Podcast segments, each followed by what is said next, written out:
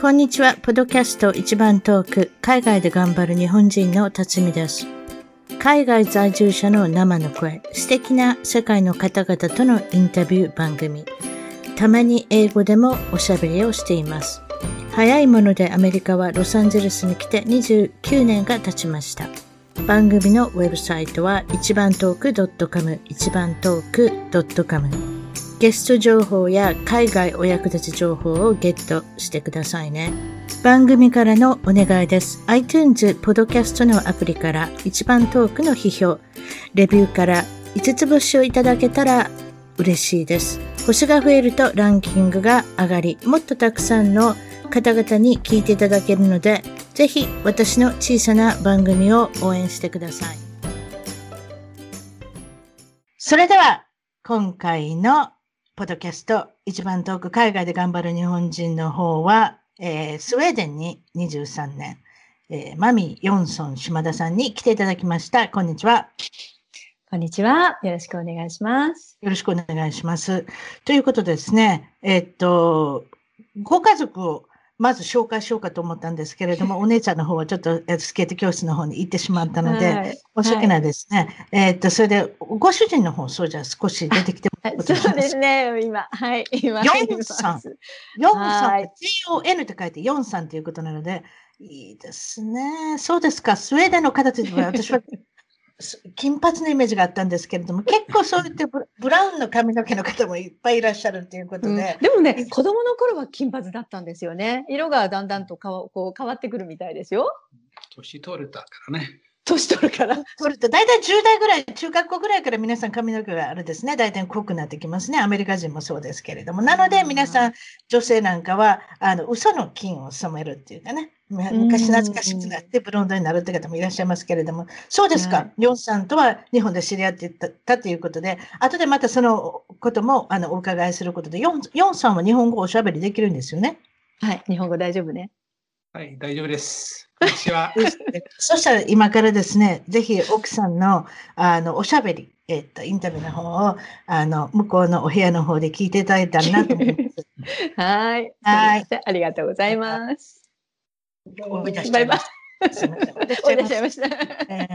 えっ、と、まあ、あの、音の方も皆さん今回は聞こえてるっていうことで、そうですか、スウェーデンのボロースっていうところなんですけれども、はい、ストックホルムに次ぐ大きな町だっていうことで、そこから、えっ、と、何キロでしたっけ ?50 キロ離れてるとこですか、えっ、とね、ストックホルムから第2の都市ヨテボリというところがあるんですけども、そこからさらに、こう、内陸に、えっ、と、そうですね、車1時間ほど走らせたところなんです。ボロースという町です。人口10万人ほどのね、はい。スウェーデンといえば、アイケアだったり、H&M、Spotify 先ほど言いましたけれど、一番トーク .com が、えー、一番トーク .com じゃないですね。一番トークが聞ける Spotify っていう、うん、えっ、と、これは、えっ、と、ポッドキャストだったり、音楽のアプリでとても今世界中で若い人中心に人気があるんですが、あとはボルボっていう車だったり、昔懐かしいサブっていう車もアメリカには市場にはありましたけれども、ちょっと消えちゃいましたけれども、そ、ね,、して忘れちゃいけないのが世界で有名なアッバっていう、うん、あの、二つ、二人、二つの、二組のご夫婦が結成されたバンドでしたけれども、あの、みんなをちょっとね、揉めちゃってるということで、はい、あの、解散されたってとても残念な、あの、ビッグな、今でもビッグで再結成がしないかなと皆さん望んでるんでしょうけれども、そんなバンドで ABBA っていました。あとは DJ の Avicii さん。 Avicii さんは若くして亡くなられて非常に残念な結果なんですけれども、あとはテニスのビヨン・ボルグさん。ミートボール。これは食べる、 Swedish meatball っていうのは私はイメージはすごく有名なイメージがあります。IKEA に行ったらミートボールが食べれるっていう、それも安くて食べれるっていうね。それですけれども、あと私が昔よく行った Swedish の smorgasbord。これは buffet、食べ放題の店っていうのが近所にありまして、よく私は昔、若い頃はよく行きますね。ええ、あそうですか。そう、スウェーデンのこう、まあ、ビュッフェですね。いろいろなこう、あの、バリエーションのね、あの、お料理が並んでるので、でそれをおお皿に取って召し上がるっていう感じですよね。はい。モルグスボード。ああとは留学生もなかなか多いところだって聞いてますけれども、はい、そういうことですか、はい、えっ、ー、とですね、留学生は、えー、ここ、そうですね、5年ぐらいはちょっと少なくなっちゃったんですね。っていうのは、あの、以前は、えっ、と、まあ、世界のね、あの国の、えー学生さんがスウェーデンに来ても、特に、あの、授業料をがかからなかったんですね。ですけれども、まあ、大体5年ほど前だったと思うんですけれども、から、あの、授業料が EU 圏外の国からの留学生に関してはかかるというふうなことに変わったので、ですからそれ以降だとちょっとね、日本人の留学生さん少なくなりましたね。ですけれども、あの、スウェーデンの大学と日本の大学で、えっ、と、交換留学というふうな形で、えー見える学生さんはいますね。はい。なるほど。なるほど。はい。えーっと、もちろんワーキングホリデーも最近、えーっと、行けるようになったということで、えーそういうことですね。こちはい、らの。1年前、うん、1年前にスウェーデンと日本のワーキングホリデーがこう提携が決まったので、はい。ですからまだまだ、あども、あの、そうですね、これからどんどん増えていったらいいなというふうに思っています。スウェーデン、スウェーデン語っていうのでお話ししてる、先ほどあの、ヨンさんともなんかおしゃべりするのはスウェーデン語なんですけれども、はいえーっと、スウェーデンの方はその他にも英語がとても流暢なんですけれども、どういったことで皆さん英語が流暢なんでしょそうですね。まあ、スウェーデンって限らず、やっぱり北欧の各国、皆さん英語は随分浸透していて、で、皆さん流暢に話しますよね。っていうのは、えー吹き替えっていうのがあまりないいんですね。テレビですとかから流れる、あの、ものにしても、まあ確かに下にこうね、字幕なんかはあるんですけれども、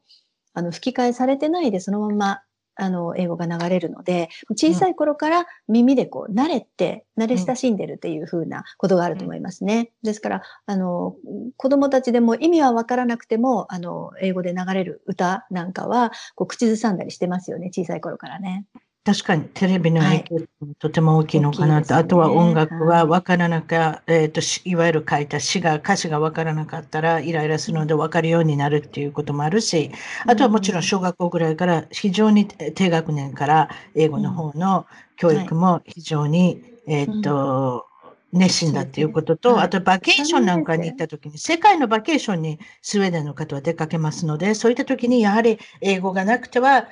いろいろ通じないということもあるのかもしれません。あと、うん。えっ、と、スウェーデンで最近、えっ、と、注注目というか、皆さん、やはりそのコロナの感染の対策に関してとてもユニークな、ロックダウンをしなかったり、例えばソーシャルディスタンス、あとはマスクをしなかったりっていうことで、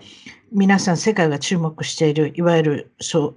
ことなんですけれども、今はどんな感じ、今ちょっと、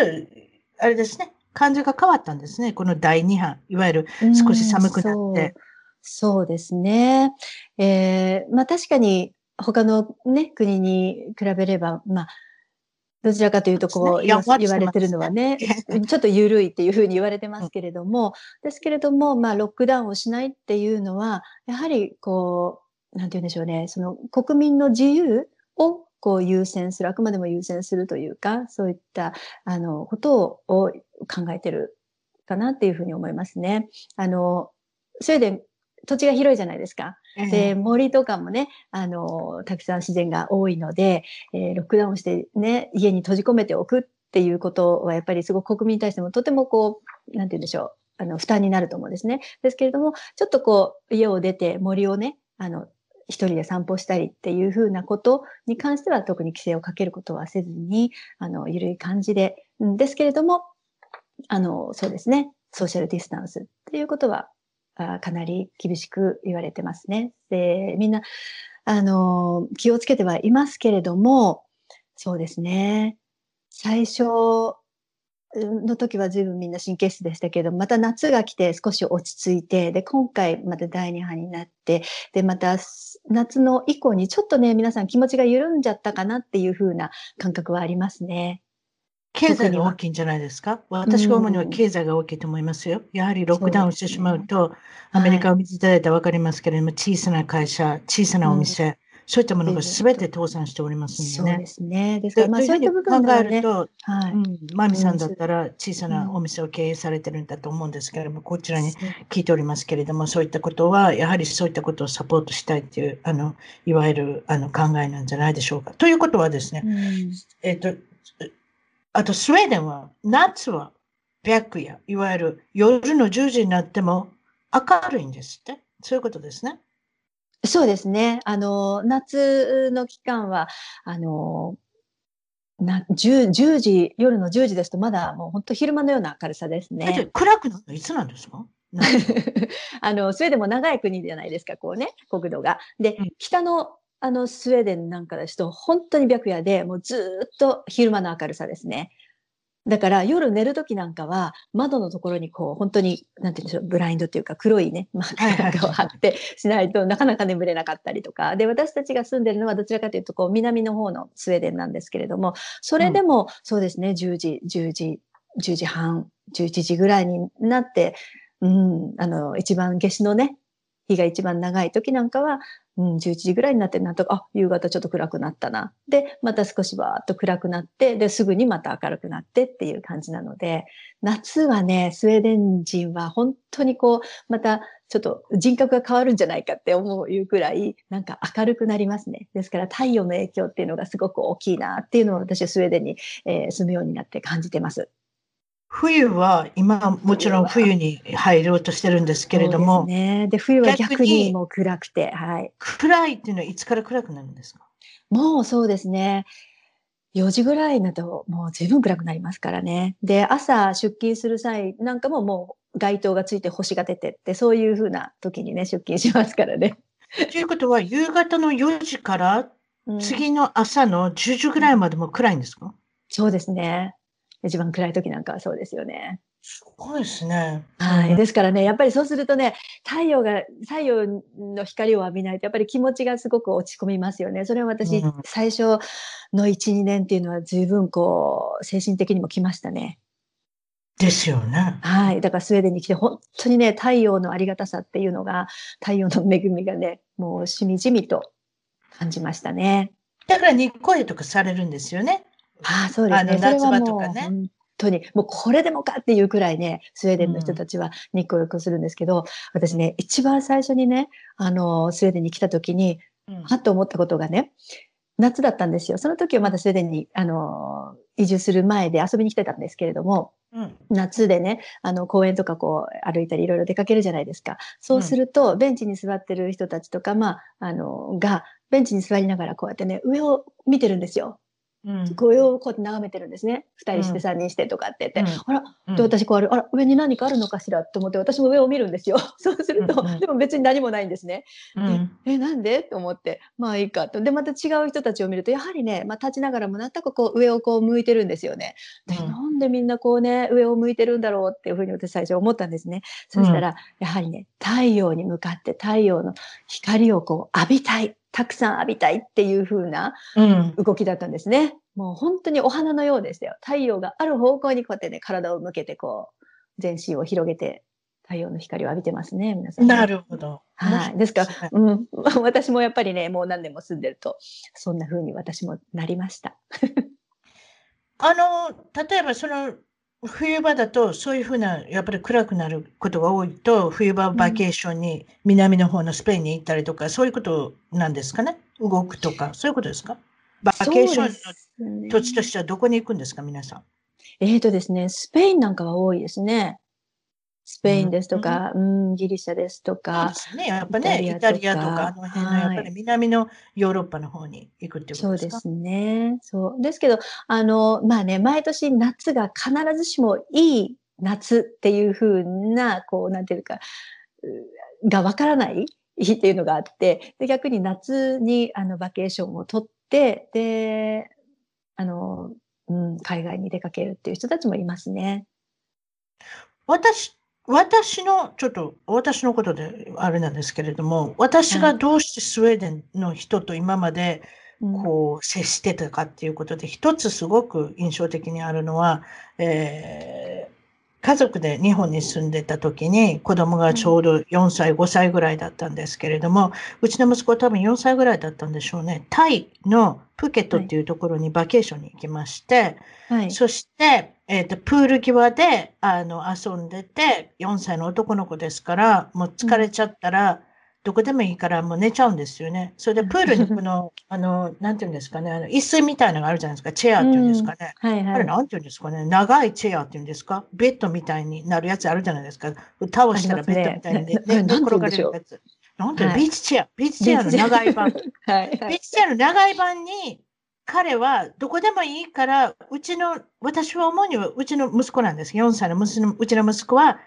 自分のお父さんと思った人のところのビーチチェアに行って、そのとこ、そのお父さんの横に添い寝したんです、うちの息子が。それで、ぐーって寝始めたんですよ。うん。さ、それはうちのむ主人じゃなかったんですよ。実は、スウェーデンから来た、バカンスで来た男性のところに、お父さんだと思って、うんゴロンって寝ちゃったんですよ。そしたら私探してたんですよ。うちの息子いなくなっていなくなったって。ほんで、そのお父さんが、スウェーデンのお父さんが、大丈夫大丈夫、ここにいるから別に寝てていいからって言って、そのお父さんのところでしばらく寝てたっていうね。本当に。ええでも間違えた相手がですね、すごくハンサムな方だったので、うちの主人はすごく喜んでました。これがなんかね、これがハンサムじゃなハンサムじゃないっていうか、なんかちょっとね、あの、あんまり不細工な方の隣に横に寝てたら、ま、間違える人が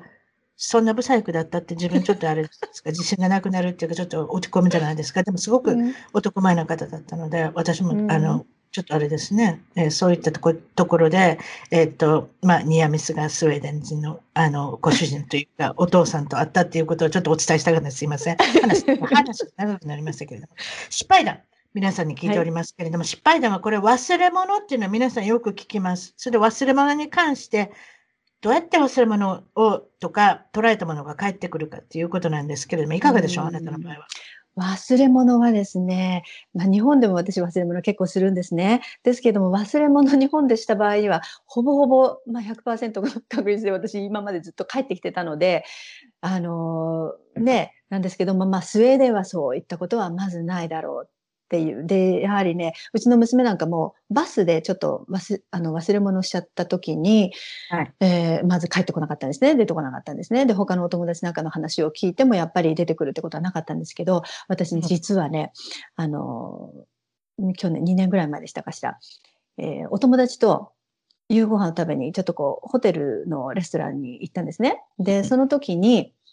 あの、美味しいお料理をいただいて楽しくね。あの、で、あ、じゃあ帰りは、まあ、お酒も飲んだので、えー帰りにね、バスの最終で帰るということで、で、うんあ急いで行かなくっちゃ、じゃあ、とりあえず、あの、まずトイレに行って、それから行きましょうって言って、パパパーとトイレに行って、で、バスに乗ったわけですよ。あ、よかった、間に合った。で、バスに乗って、で、こういろいろ話をしていたんですけれども、で、携帯はね、あの、ジャケットのポケットに入ってたんですね。で、ええ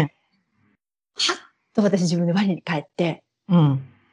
自分の肩にかけてたカバンが、あら、カバンがないっていうことに気がついたんですよ。そう、カバンごとないんですか。はいはいそう。で、私、普段からね、あんまりカバンとか持つ人じゃないんですね。すべてこう、ジャケットの中にこうポケットに入れて歩く方で、手ぶらで行くのが好きな方なので、うんあんまりこう、カバンを持つことがなかったんですけども、その時はちょっとおしゃれして、で、あの、素敵なレストランだったので、でね、おしゃれして行ったわけですよ、カバンを持って。うん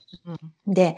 あの、そしたらもうバスの中で私だからね、青ざめましたね、本当に。で、あの、すぐに、まあ、携帯は持ってたので、ですぐにこう、そこのレストランに電話をしようと思うんですけれども、とにかく手が震えてなかなか押せないんですよ。その確かに、確かにね。で、でもう電話したんですけれども、もうレストランも閉まっちゃってるし、あら閉まっちゃったら、はいはいで出ない。そして、で、ホテルの中のレストランだったので、じゃあホテルのフロントに電話しようと思って、またフロントに電話したんですけど、もう何回もトライしながら手が震えながら電話して、で、何回も何回もコールをして、やっと、あの、フロントの方が出てもらって、で、伝えたわけですよ。ここのね、レストランを出たところの、そこのトイレのところに、あの、忘れたようなので、出てもし届いてないかしらって聞いたところ、うん。でその日は金曜日の夜でね、で、ホテルの中でもこう、バーがあったり、まあ、いい感じでこうね、皆さん、ほろ酔い気分で踊ったりなんかしてる方たちが多くて、で、そこの女性のね、あの、トイレなんかでもやっぱりね、こう、ほろ酔いの人たちがたくさんいるわけじゃないですか。ですから、ええまあそういった状況だと絶対にまあないだろうなって私諦めてたんですけれども、うん、で、その、ホテルのフロントの方に聞いたら、あ、この、うん、ビドンのバッグね、はいはい、この中に、あ、このサングラスも入ってるね、で、あ、あ鍵もある、で、っていうふうに、そうです、そうです、それです、それです、私のです。言って、で、お財布も入ってたんですよ。で、その時はまだそんなにクレジットカードがこう浸透してなかったので、現金結構入れてたんですね。うん、で、あの、まあ、とにかくカバンがあるっていうことで、あ、よかった。じゃあ、もうバスに乗ってたんで、じゃあ、そのままじゃあ、明日、あの、取りに行きますということで。で、次の日に日を改めて取りに行ったんですね。うん。またそこのフロントの人が多分昨日、あの、電話に対応してくれた方なんでしょうね。なんかニコニコ笑いながら、これでしょう、みたいな感じで渡してくれて、うん、ありがとうございますって言って、でもすぐそれをカバンを受け取って、で、で、また、その、すぐ脇のトイレにまた入って、今度こそ忘れないぞと思いながら入って、うん、で、中身を確認したわけですね。で、まあ、お金はとりあえずもうないなと思って確認したんですけれども、なんとなんと、お金もすべてあの、貴重品もすべてすべてカバンの中にすごいじゃないですか。先ほどだって、ちらっとビトンって名前を出しますけれど、ビトンのカバンといえばなんとなく高いし、すべてそう。いうものが奪われてしまうのじゃないかなと思ったけれども、スウェーデンでもちゃんと帰ってきたっていう素晴らしい、あの、あの、お話でしたけれども、なので、まあ、失敗談、失敗談というか、失敗談が改めて、えー、成功談になったっていうかね。あとは、えっ、と、スウェーデンの男性のことなんですけれども、恋愛、え、これはどういうことですか？恋愛対象で、えー、ない、えー、女性の裸にはあまり興味がないんではないかっていう、えっ、と、マミさんの感想なんですけれども、どういうことでしょう？どういった状況でそういうふうに感じたんでしょう？いやー、これね、またちょっとこう、まあ、全全員が全員っていうふうではないと思うんですね。ただただ、まあ、私がちょっと感じただけなので、あの、すべてのスウェーデンの男性がっていうことではないということをあらかじめお伝えしますけれども、例えばですね。はい。例えばですね、スウェーデン、こうやっぱり湖とかが多くて夏になると、やっぱり湖でね、湖水なんかする方たち多いわけですよ。で、あの、ですけれども、日本みたいに、なんて言うんでしょう、更衣室とかがきちんと設けられてるっていう状況ではなく、あの、うん、もう若い人もみんなね、あの、そこでちょっとパパッと自分でタオル、女性も男性もタオルを巻いて、で、そこでこう着替えたりしちゃうんですよ。ってことは、ペロンと見える場合もあるってことですか？まあ、よくこうやって観察したらペロンって見える可能性もありますよね。私、私双眼鏡もできませんけれどもね。ねでも失敗する人ね、私みたいに失敗する人だったらペロンと出るかもしれないっていうことですよね。そうですけれども、なんかこうね、周りの男性とかを見てても、あそういうふうに着替えてる女性にこうして、なんて言うんでしょう、こう、視線をこうね、がいってない。ありますね。ね、日本だって考えられないことじゃないですか。日本だったら、おってこう、やっぱりこう気になるじゃないですか、男性は。必ずこうやっぱ女性の方にこうやって目線がいくじゃないですか。だからそういうふうなことがなくて、あ、スウェーデン人の男性っていうのはそういうふうな部分であんまりこう、関心がないのかなって。で、で、主人に聞いたりもするんですけれどもさ、いや、そんなことはないけど、って言って。見て見ぬふりをしてるだけなんじゃないですか？うんなんでしょうかね。それにしては上手ですよ。そんなことはないと思いますよ。男性だ。私男性じゃないかわかりませんけれども、やっぱり裸がちらっと見えたらうっとくるものがあると思いますけど、私はね。わからないですけど。あとはね、あの娘とちょっとその話をしたことがあるんですね。で、長女の方は今小学校で。あの先生をしてるんですけれども中学前学校でね、うん、でやっぱり小さい頃からもあの子供たちにの子は男の子、女の子は女の子。だけれども、かみんなね、体についてるものは、ついてるものというか、体はみんな同じ。だから、あの、例えばほら、いろんな、なんて言うんでしょう、運動するときに着替えたりするじゃないですか。それね、わざわざ子供の頃からそんなにね、あの、隠して着替えなくっても、あの、いいんだよっていうふうなことを教えてるって言ってましたね。いわゆる性教育がものすごく早いんじゃないですか？いくつぐらいからしてるの幼稚園ぐらいからも始まってるんじゃないですかね？わかんないですけれども。そうですね。まあ小さい子用のそういった。そういうことですよ。女性と男性の体についてから始まり、そういったことで。私の記憶してるのは、私の小さな時でしたね。私は13歳というスウェーデンのカップル、いわゆる恋愛してるカップルが赤ちゃんをえっ、ー、と、授かるっていう、あの、一つの本を書いた方が日本で有名になったんですけれども、いわゆる衝撃的ですよ。日本っていうのは、性教育が遅れてる国でもあるじゃないですか。そういった意味では。うん、そうですね。タブーっていう感じですよね。なんかこう、大人になるにしても、こう、うん、性に関しての話題はやっぱりちょっとこう、タブー、ね、両親も言ってくれないし、うん、学校も言ってくれないし、学校で説明したら、すでに子供は全部子供同士で分かってるっていうふうな情報の交換をしてたっていうね。むしろ、日本、あの、日本の、私覚えてますよ。私の、あの、性教育の時も覚えてますけれども、女性の先生だったらからかう男の子とかね。そういうのいましたもん。だから、遅れてるんですそういう意味では。だから、スウェーデンというのは、そういった意味では、あの、早いんじゃないですかね。そういった教育するっていいことだと思いますけれどもね。そうですね。で、どちらかというとやっぱりオープンですよね。家族、まあ、みんな、やっぱりその家族にもよるんでしょうけど、うちなんかでは、あの、随分オープンにいろんなことを話しますね、娘とも。で、娘が私に私とあのそういった性に関していろんなことを話をするだけではなくて、うちの夫ともやっぱりそういったことを話しますよね。おそれは皆さん聞いててびっくりしてるんじゃないですか？やっぱりちょっと喋りにくいっていう人がほとんどないじゃないでしょうか。アメリカでもほとんどだと思いますね。多分喋りにくいだと思います。えー、でもまあ、あの、そういったことではす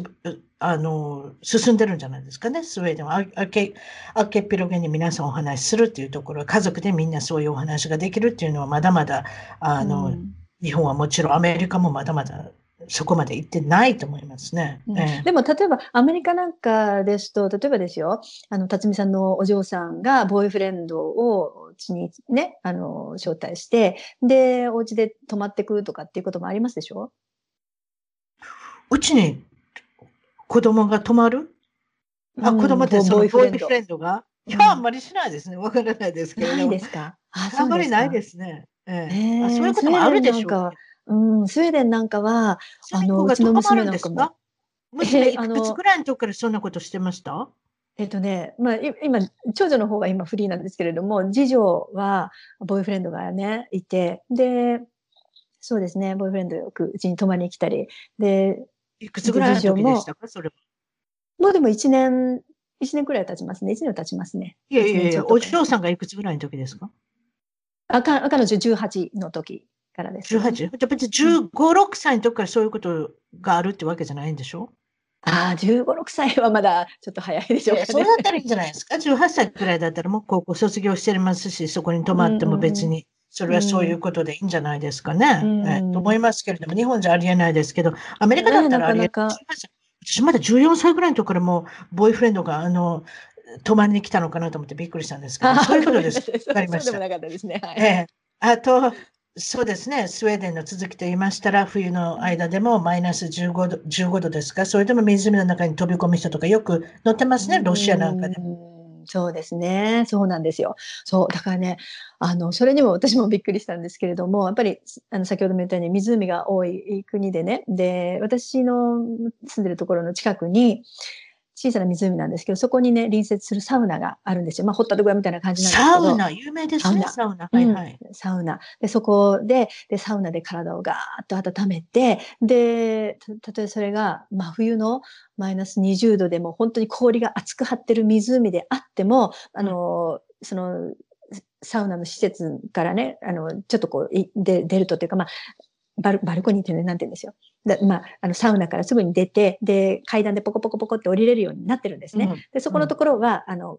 あの、氷は張ってないんですよ。なんかこう、巡回してるみたいで溶けてるんですけれども、そこのところに、ジャボーンとこうね、飛び込むというか、体をこう、冷やすというか、そう、そういったことするんですよ。老人の方であってもそういうことされるんですね。そう逆,、まあ、逆にね、なんか年配の方の方が逆にこう、なんて言うんでしょう、元気っていう感じしますね。で、私も。マミさんはされたことあります？ややりました。で、私一番最初にそれトライしたのは 夏夏だったんですけど、うん、夏だからまあなと思って、で、だけど夏でも、ね、いきなり湖にと思いながら、で、やったらやっぱりスカーってこう気分が良くなってね、で、なんとなく病みつきになって、で、ある時、やっぱりお友達と、まあ冬だったんですけれども、行ったんですよ。で、氷がね、あの、5センチ、10センチ張ってるような感じだったんですけれども、で、でそのスウェーデン人のお友達は、ええー、とか言ってたんですけれども、まあ、じゃあやってみようみたいな感じで二人して、じゃあもうって飛び込んだんですね。そしたらまたね、それがこう、体のね、なんて言うんでしょう、神経がね、こう、ピシッっていう感じ。おそうですか。うん、なるほど。逆に、逆になんか水の中の方がちょっと暖かいなっていうふうな感じがしましたね。うん、なるほどね。うん、そうそうそう。結構それ病みつきになるかもしれない。で、日本からお友達が来たり、あの、まあ、時々ね、視察なんかで見えるあの方な方もいらっしゃるんですけれども、そういった方をちょっとご案内することもあるんですね。で、そういった時に、あの、そのサウナに案内して、で、ぜひやってみてくださいって言って、あの、ね、言うと、あ、これはって言っても、本当にね、一番思い出に残ったって言ってね、お買いになる。あんまりうんね、なかなか珍しい経験ができたっていうことで、うんえー喜ばれるのかと思います。あとはですね、スウェーデンで、私もこれ多分食べてるんだと思いますけれども、ニシン、ヘリングはい。うん。あれですか、瓶漬けみたいなやつですか？あの、そんなことを言ってるの、えっとね、えっとね、違う。ニシンの瓶漬けはね、あの、ニシンの酢漬けっていうのはもちろんあるんですね。あり瓶にますよ、こ入ったのね。。ちらねコスコとかトレーダー上にもありますけれども、うん。で、あとは、あのなんか酢漬けみたいなやつ。そう、酢漬け。でで、イうんイケアでも買えると思うんですね。で、ですけどもそれの他に、あの、スールストルーミングって言うんですけれども、うん、腐ったニシン。あのね腐ってるんですか、うん、まあ、要するに、あの、発酵時間が長いんですよね。で、あの、あ塩漬け、うん塩そう、もう塩ですね。で、塩にこうつけ、塩、塩水。もう本当にたっぷり塩が入ってる。本当にでもヘリンですけれどもグっていわゆる匂いのきつい魚じゃないですか。それってきつくないですか、匂いが。えーとね、普通のニシンの酢漬けもい今はなんかいろいろなね、クリーミーな感じがあったり、一般的なニシンの酢漬けから、まあ、いろいろこうバリエーションが出てるんですけれども、それは、うん、まあそうですね。うん。部屋中あの匂い味ません？部屋中匂いませんか？それを食べてると。そう、そのね、あの、普通のニシンだったらいいんですけれども、その腐ったニシンっていうのが、もう本当に発酵してるものなので、開けたらもう家の中が、家の中で開けるものじゃないっていうふうに言われてて、で、もし開けるんであれば、外で開ける。で、やっぱりこれはね、このスーストルーミングは夏に食べる、なんかこう、まあ、風夏の風物詩とで言うんでしょうか。美味しいんですかそれ。いやー、美味しいとは言えないですね。私ね、あの、2回ほど食べたことはあるんですけど、もう、もう十分。で、パクパク食べる感じじゃないですよ。ちょっと、ちょっとつまんだぐらいだったんですけれども、もうちょっとつまんだだけでもおお、酒のあてかなんかに食べるんですか？などういう時に食べるんですか？えっ、とね、夏に、あの、まあ、大体7月ぐらいに、うんまあ、仕込みはもうちょっと時間もかかるんでしょうね。で、8月に、うん、8月ぐらいに、やっぱりこう、外でね、なんか、もうちょっと北のスウェーデンの方がどちらかというと食べるみたいですね。うん、で、うん、それで、まあ、伝統的な料理っていう風な感じで、あの、召し上がってるみたいですけども、まあ、スウェーデンに行かれた皆さんも少しね、そういったものも試してみるのかもいいですね。あとは次はですね、男性の方の助産師さんがいるっていうことなんですけれども、子供を出産されて、て、二人お子さん、あの、うんいいらっしゃいますね。あの女はいはいあの女の子さんが。その時に男性だったですか？助産師さんは。あのね、最初は、あの、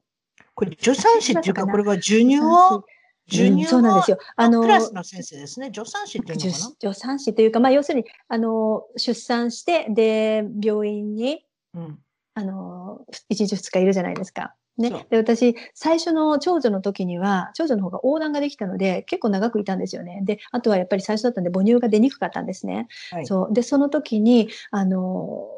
やっぱり看護師さんたちがこう見て、くれ、くださるわけですよ。母乳のあげ方がちょっと下手なんじゃないかとか、で、あと子供に何か問題ありませんか？とか、ええっていうふうなことをこう見舞いに来てくださって、で、その時に、あの、まあ、女性のね、あの、助産師さんなんかはこうやって、こんな風にしておっぱいあげるのよって言って、こう、ね、いろいろと教えてくださるんですけど、ある日、うん夜ね、あの、見、見回りというか、はい、あの、何時から交代になりました？って言って来たくださった方が男性の方だったんですよ。そう。だから、え？と思って。その男性の方が教えるんですか？授乳をどうしたらいいかと。うん、まあ、もし何かね、問題があった場合には、ええそういった対応もするんじゃないでしょうか。ただ私はやっぱりその時にはおっぱいが出ないんだけどっていうことは言えなかったんですけれども、でもやっぱりね、もし、あの、そういっまあ、問題があれば、多分その男性もきちんとそういうふうな、ね、こともやる授乳んでしょうねマッ。サージってありますよね。授乳マッサージっていマッサージね。うん、マッサージはしなかったですね。男性のそその方にそれ頼むっていうのは勇気いることですね。ちょっと日本人の女性からしたら、ひょっとしたらスウェーデンの方はいいのかもしれないですけれども。うん、どうなんでしょうね。あの、ええマッサージしてくださいっていう方がいるかもしれない。まあでも本当に本当にそれは多分、まあ稀というか、多くはないですけどね。でも、でもど、それぐらいでも男男性の方が女性のいわゆるお仕事も、にうん進出しているって、まあ皆さん100%うん。女性がするもんだと思ってるもんでも、うん。あの、してる。アメリカだったら、例えば、バスの運転手、女性多いですよ。ああ、ねそれでも多いですよ。ええ、でしょ？うん。なので、はい。そういった意味で、女性だと思ってるものが男性がしてたり、それとか、男性がしなきゃっていうところに女性が進出したりっていう、うんいわゆるその例なのかもしれません。なるほどね。日本の出身地まで聞いてませんでした。日本はどこからいらっしゃったんですか？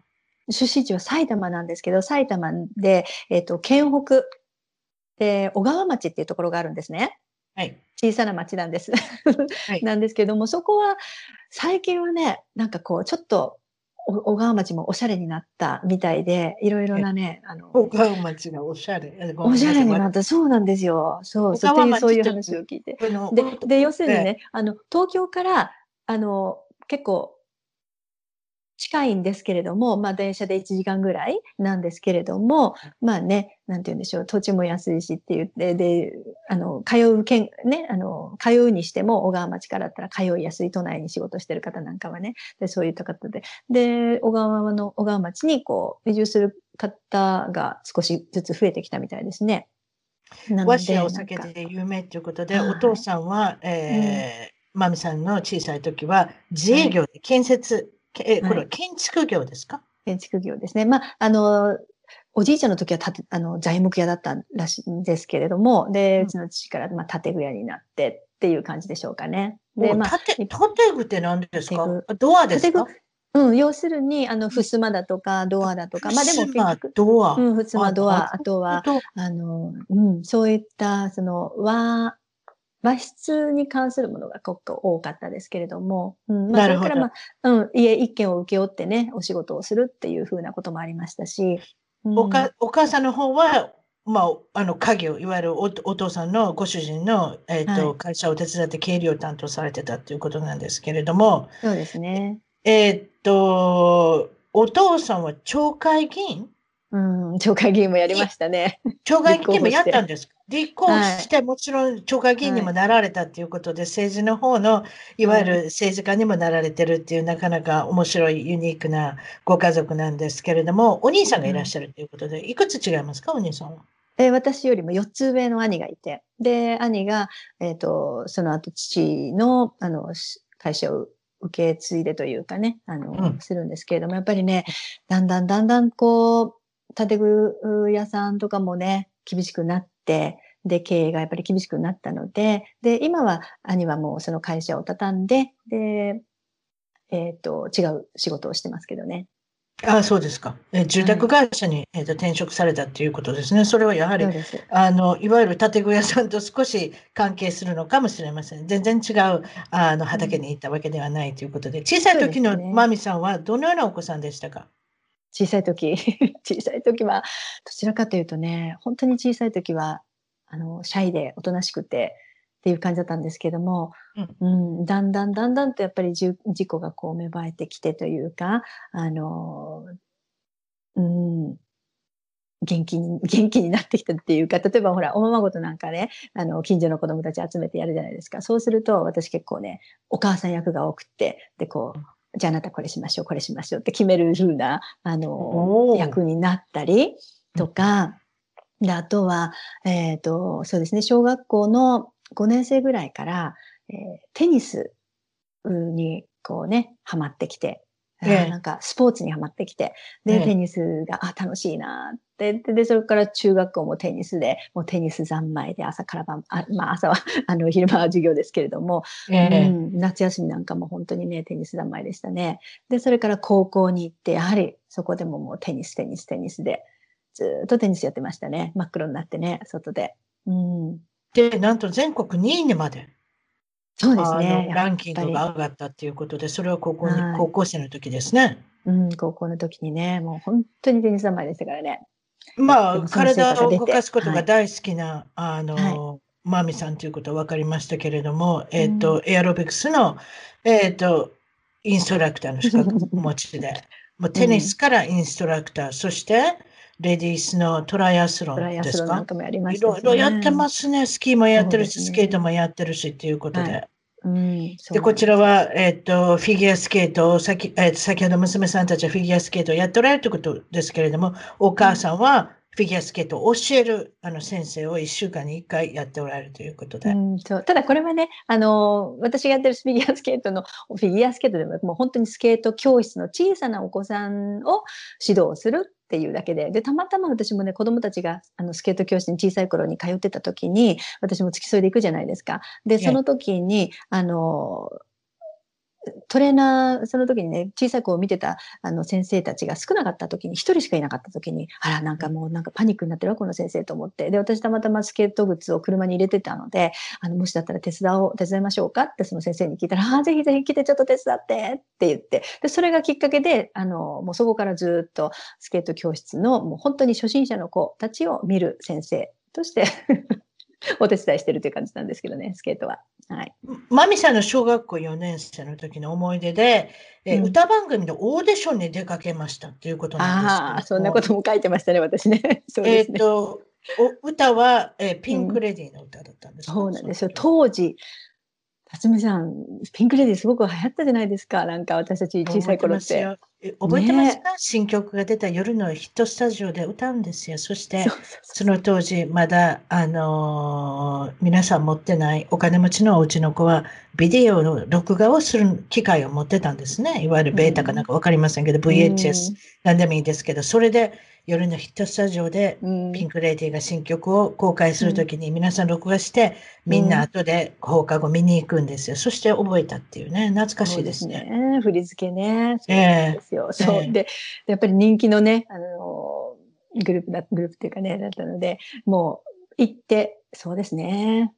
ということは歌って、歌って踊ってオーディションに行ったっていうことですね、うん、そうです、そうです。だけどもうね、オーディションに行って、で、何フレーズか歌ったら、はい、はい、いいですよ。はい、って言われて、はい、次。っていう感じだったんですけど、まあでもね、あの、まあそれはそれで、あの、いい思い出でしたね。でも小さい頃から結構ね、なんか歌を歌うこと好きで歌手ごっこなんかよくやってましたしね。例えばその当時の夢は何かありますか、うん、何になりたいっていう夢は。その当時、そうですね、なんか、うん、うん、まあ、歌手になりたいってとこまでは考えてはいなかったんでしょうけれども、うん、でもまあ、歌が好きで、で、だんだんだんだんほら、もう少し大人になってカラオケなんかね、流行ってくるとやっぱりカラオケなんかはよく歌ってたし、今でこそ、あの、スウェーデンはカラオケボックスなんていうのはないんですけど、あの、我が家にはね、結構なこう、カラオケの、なんて言うんでしょう、を、なんていうんですか、オーディオセットじゃないですけど、まあ、スピーカーとかマイクとかあるので、家で娘とね、よくカラオケやりますね。歌ってますね。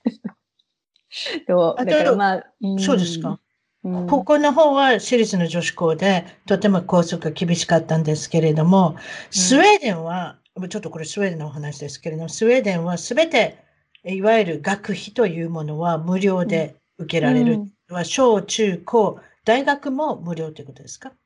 そうです。あの、ね、小中高、はい、大学もすべてその授業料に関しては無料ですね。で、あとは私立、公立に関わらず授業料は無料ですね。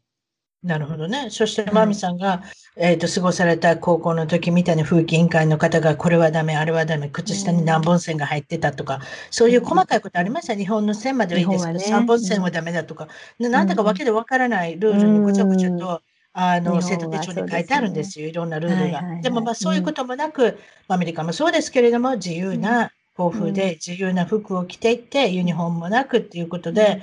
あれですね。そういうふうに過ごされてるのがお嬢さんだということなんですけれども、お嬢さんも日本に、えっと、短期留学をされてるとい。うことなんですが、これは夏休みになったら、小学校に送ったり、中学校に送ったりということですか、うん、そうですね。毎年毎年、あの、休暇で日本に帰るたびに、えっ、ー、と、まあ、例えば、4週間、5週間、日本に滞在しますよね。で、その最初の2週間だったり、3週間だったりを、あの、もう本当、幼稚園の時から、え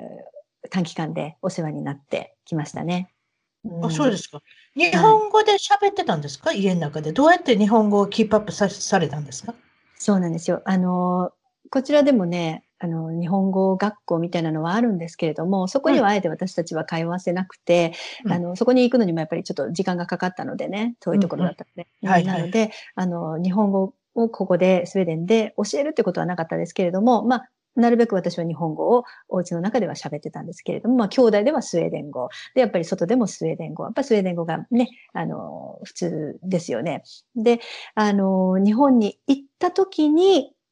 あの、彼女たちのやっぱりね、頭がこう、切り替わるみたいですね。で、そうすると私が喋ってる日本語が、やっぱりこの辺にこう少しずつ溜まってはくるんでしょうね。うん、で、そういうのをこう頑張って出したり、で、あとは日本にいる間に、もう本当にね、なんかこう、スポンジのようにぐーっと彼女たちはね、小さい頃から日本語を、日本にいる間に随分と吸収してきましたね。ですから、あの、一週間に一回とかね、そういった日本語学校っていうのには行かなくても、その、こう短期集中で日本語はマスターしてきましたね。うん、でご主人ご主人が日本語できるっていうのは大きいですね、やっぱね。そうですね。うん、ですけれども、あの家では主人はなるべくスウェーデン語で子供たちと、ね、で、私が日本語で子供たちとっていうふうなのは決めてて、ですけれども、うん、ですけれども、やっぱりね、もう分かってるから、なんか最近はもうごちゃごちゃですけどね。で、長女の方は日本に1年間、あの、去年から今年の3月まで留学してたんですね、日本に。ですから今は本当に日本語流暢に長女の方はお話してきますね。海外に興味を持ったきっかけとか覚えてますか？あと、もちろん海外に来た理由っていうのも、もちろん国際結婚でということだったのかもしれませんが、どうでしょう？海外に興味を持ったきっかけ。うん、えっ、ー、とですね、興味を持ったきっかけ。うん、やっぱり、あの、もともと小さい頃からなんか漠然とやっぱり海外にはすごく興味があったみたいですね。自分で思い返してみると。うん、で、まあ、オーストラリアにワーキングホリデーで1年に行って、で、えー、ここでもやはりテレビ出演とありますけれども。ああ、それも3歳の時に地球ジグザグっていう番組があったんですか？それでテレビ番組に出演したということで。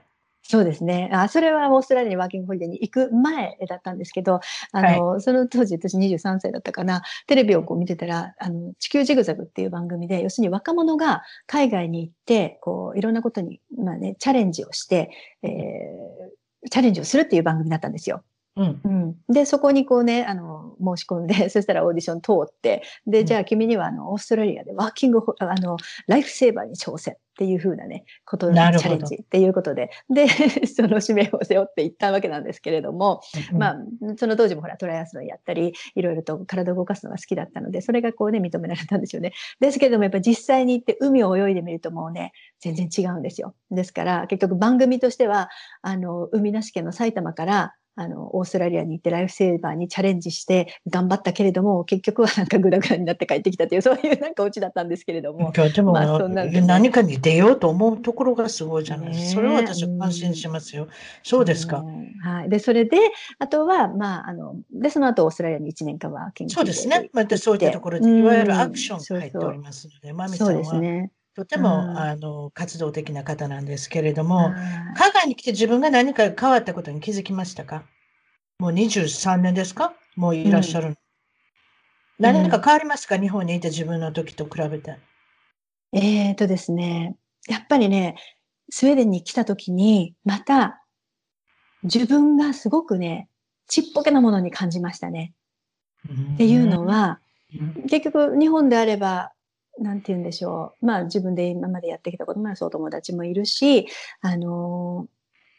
ー、自分のなんて言うんでしょうね、ポジションというか、が認められるじゃないですか。で、それが誰も知らないスウェーデンにこう来た時に、スウェーデン語も喋れない。知り合いはまあ、うちの夫はね、まあ、その時ボーイフレンドでいたけれども、うん、だけれどもなんか本当にゼロからのスタートだなっていうことで、なんかね、す、すごくこう、なんて言うんでしょうね。自分をこうなんか、なんか肯定的にこう、あの、見、思えなくて、なんか見れなくて、だからちょっとこう、うん、で、それからあとその天気の影響で暗いじゃないですか、スウェーデンね。はい、おっしゃってましたね、うん、そうそう。うん。なので、なんかこうね、自分の価値のなさにすごくこう悩んで、なんかこう、今思うと本当に軽い鬱になんか、なったのかなっていうふうに今ね、思うとね、そんなふうに、うん、思いましたね。で、それから聞こう、聞こうとものすごい大事ですよ、人間にとって。私もそう思いますけれども、ね。そうですね。で、で、まあ、それでその期間、その間は、もう、あ、もうダメと思って日本に一旦戻って、で、3ヶ月ぐらいして、で、また天気が良くなったり、まあ、春ぐらいになったらまたスウェーデンに戻ってきたなんていうこともね、ありました。最初の2年ぐらいはそんな感じでしたね。うん。で、それからまあだんだんだんだん自分が慣れてきて、で、スウェーデン語もマスターしてきて、で、えっ、と、仕事を探したりなんかもしたんですね。で、まあその間にやっぱり長女を出産し、次女を出産しっていうこともあったんですけれども、あの、で、徐々に仕事を探す中で、なかなかね、言葉もやっぱり100%じゃないじゃないですか。で、例えば、いろいろなことを勉強して、えーは見るんだけれども、その勉強したことを活かして仕事をしようと思っても、スウェーデン人の人と私とと比べたら、やっぱり企業側はスウェーデン人の方を取るんで、優先して取るわけじゃないですか。うんうんね。うん。ね。っていうか、まあ、私の技術的な部分で足りなかったっていうのもあると思うんですけれども、あ、ここでなんか、ちょっと仕事難しいなって思って、じゃあその時に私は何ができるんだろうって思って、で、日本人である自分の強みがこう、活かせるようなことを何かしたいなって思ったんですね。で、うん当時、その当時、こう、あの、お寿司が、まあ、スウェーデンには浸透、少しずつ浸透してきた当時だったんですけれども、97年くらいというと、まだまだスウェーデンにお寿司あんまり浸透してなかったんですよね。で、はいあの、お寿司屋さんはあるけれども、まあ、アジア系の方が、あー妙味まででお寿司を作って、こう、ちょっとしたお寿司バーみたいなところでお寿司を提供しているっていう感じだったんですね。で、それでも私、あ、お寿司食べたいと思って食べたんですよ。そしたら、なんともね、こう、いただけないお寿司だったんですね、私にとってね。ねもう寿司と呼べないでしょ、外国人が作ったのは、そうたまに。なのでええ、そう。で、これならなんかちょっと自分で作って、で、えーた方が美味しいなとも思ったし、で、それでも、このお寿司でも、あの、美味しいって食べてるスウェーデン人がいるって思うと、ちょっとね、なんか残念な気持ちになったんですね。で、それからスウェーデンで、えーで、こう、スウェーデンの人たちっていうのは、あの、生魚イコールなんか臭い。要するになんかスーしてるみんなイメージがあるからなんでしょうかね。なんか臭い、そんなもの食べれないみたいな、そういう感じのイメージ。だけども、お寿司って美味しいじゃないですか。で、それがそんな形でね、なんか、寿司なんかまずくて食べれないよっていう風な、なんか感じで、こう浸透しているのがなんかとっても残念に思って、でそれをもうちょっときちんとした形で、うん、きちんとした形で、あの、浸透させていきたい。多分、あの、大きな都市ね、ニューヨークですとかロスロスダスとか、まあ、パリとかね、あの、ロンドンですが、そういったところだと日本人の、あの、板前さんがやっぱりね、お寿司職人として行って、あの、提供されてると思うんですけども、ここブロースなんかは本当小さい町なのでなかったんですよね。で、予定堀でもなかったし。まあそういったことから、あの、私、じゃあ寿司講習を始めてみようと思ったんですね。お寿司講習。うん。で、はいえっ、と、まあ企業さんですとかにこうね、あの、きとか個人のグループの方たちに声をかけて、で、お寿司講習をやりませんか？で、そうすると少しずつですけれども、あの、寿司講師、お寿司講師の依頼が入るようになって、うん。で、お寿司を、まあ、巻き寿司とか握り寿司とかね、あとは厚焼き卵とかね。でわかりましたそうんはい作って。そしてですねで、ちょっとはい、Facebook の方のあのはいページを紹介することにしましょう。いわゆる。今の現在のご職業が、えっ、と、はい島田さんのこの島田ず寿司アカデミ寿司ーっていう名前の、はい。はい。